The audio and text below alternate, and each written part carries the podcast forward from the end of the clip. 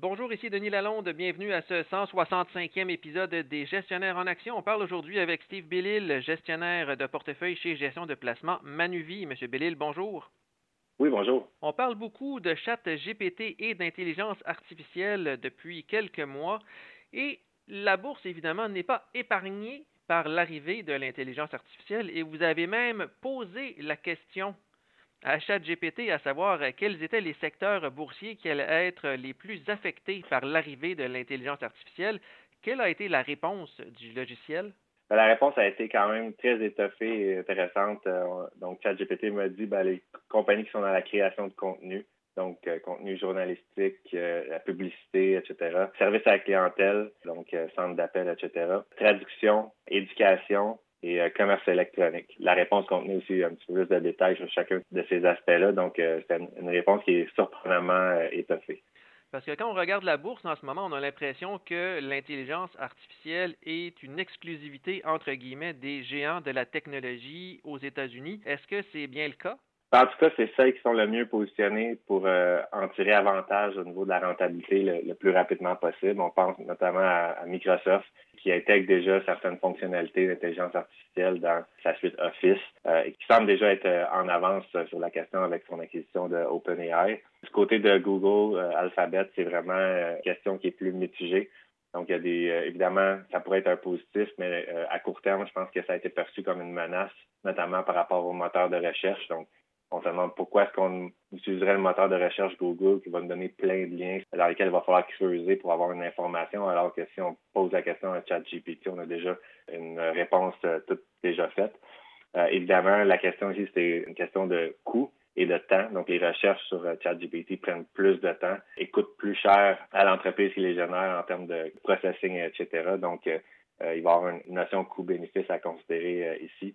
Et euh, je dirais au niveau des grandes compagnies euh, multinationales, euh, celles qui sont très bien positionnées pour en bénéficier sont justement les compagnies qui sont dans les puces électroniques, notamment Nvidia, dont le titre a fortement bénéficié des nouvelles entourant ChatGPT parce qu'ils ont les puces les plus efficaces pour ce qui est de l'intelligence artificielle. Par contre, son concurrent Advanced Micro Device, AMD, lance un nouveau produit très bientôt, le MI 300, qui va être euh, aussi euh, possible d'être utilisé au niveau de l'intelligence artificielle, qui pourrait représenter un nouveau marché intéressant pour euh, AMD. Et c'est un titre qui est beaucoup plus attrayant au niveau de son évaluation. Donc, c'en est un qui pourrait en bénéficier. Et vous avez recensé trois entreprises canadiennes qui peuvent aussi tirer avantage de percer en intelligence artificielle. On commence avec Thomson Reuters, qui est un éditeur, entre autres, de contenu boursier et financier.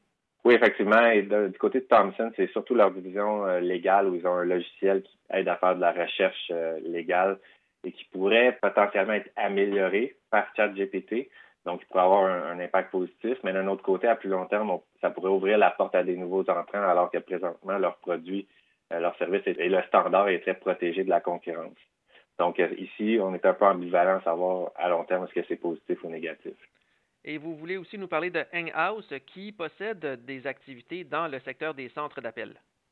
Oui, donc des centres d'appel de service à la clientèle. Donc, encore une fois, est-ce que c'est une opportunité de rendre ces services-là plus efficaces, plus euh, attrayants ou au contraire, est-ce que ça va permettre de ne plus en avoir besoin, de ne plus avoir à sous-traiter à des centres d'appel autant qu'avant et donc être un négatif euh, à long terme. Mais c'est certainement une compagnie pour laquelle cette situation-là est très pertinente. L'intelligence artificielle peut aussi avoir un effet sur le commerce électronique parce que selon vous, Shopify pourrait bénéficier de l'arrivée de l'intelligence artificielle à plus grande échelle.